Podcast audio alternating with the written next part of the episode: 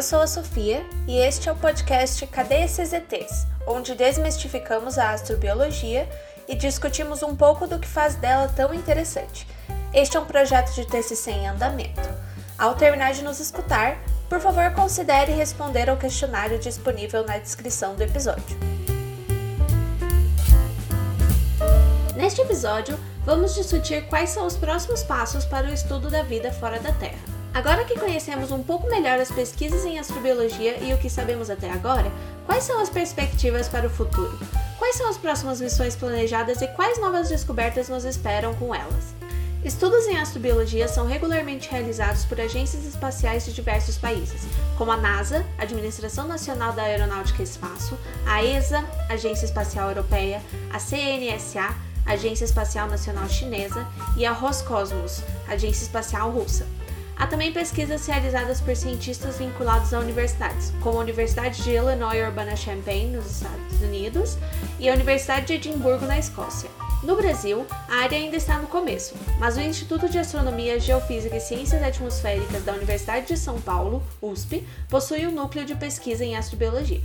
Ainda existem muitas análises que nossos equipamentos atuais não são capazes de realizar. Os dados são, na grande maioria das vezes, coletados de forma remota só será possível conseguir dados mais precisos, como imagens e análises de solo, com missões espaciais específicas, que necessitam de muito dinheiro e tempo. As análises de exoplanetas são ainda mais difíceis, com apenas a detecção de sua existência sendo possível no momento. Vamos discutir algumas das missões planejadas para as próximas décadas que prometem avançar nesse quesito. O recém-lançado Telescópio Espacial James Webb é uma delas.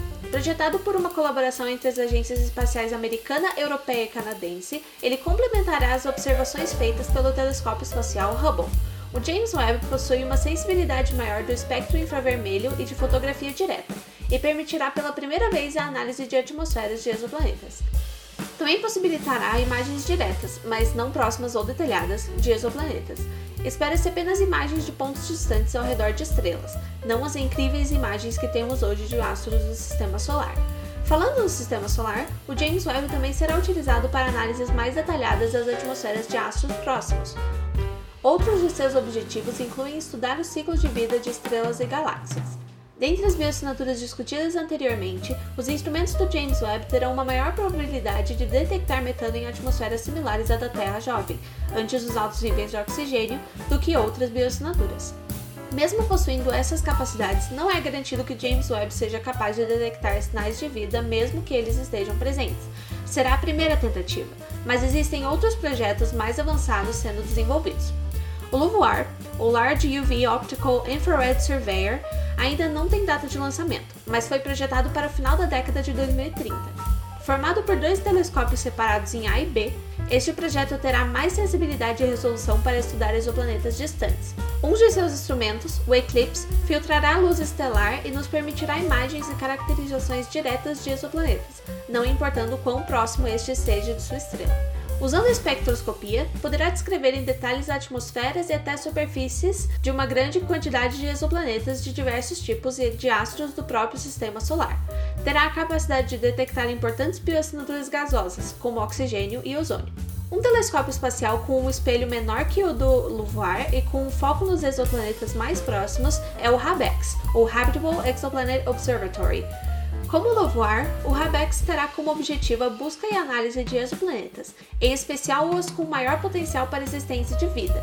Terá instrumentos de imagens diretas e de espectroscopia.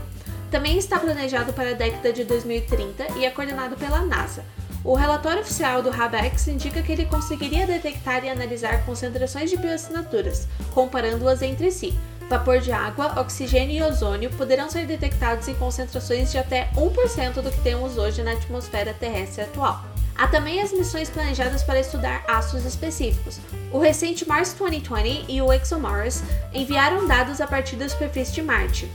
O Europa Clipper coletará dados de Europa, o Dragonfly de Titã, o JUICE terá como objetivo principal Júpiter e três de suas luas, Europa, Callisto e Ganymedes, entre outras.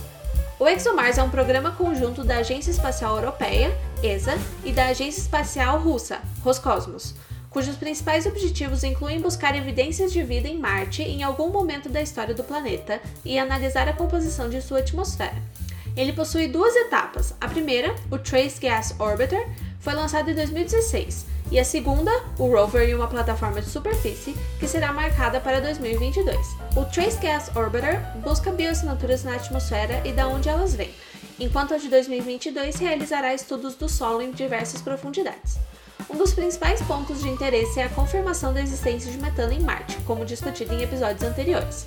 O Europa Clipper, desenvolvido pela NASA, tem como objetivo principal realizar uma análise detalhada de Europa, buscando confirmar as suspeitas mencionadas no episódio que fizemos sobre ela.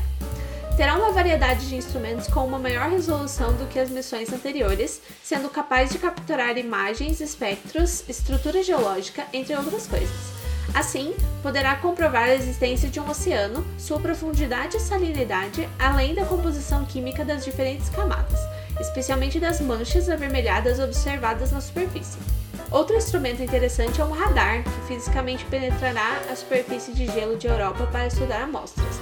Não terá instrumentos específicos para a busca por vida, mas buscará determinar se existem condições favoráveis como se suspeita. Tem um lançamento previsto para metade da década de 2020.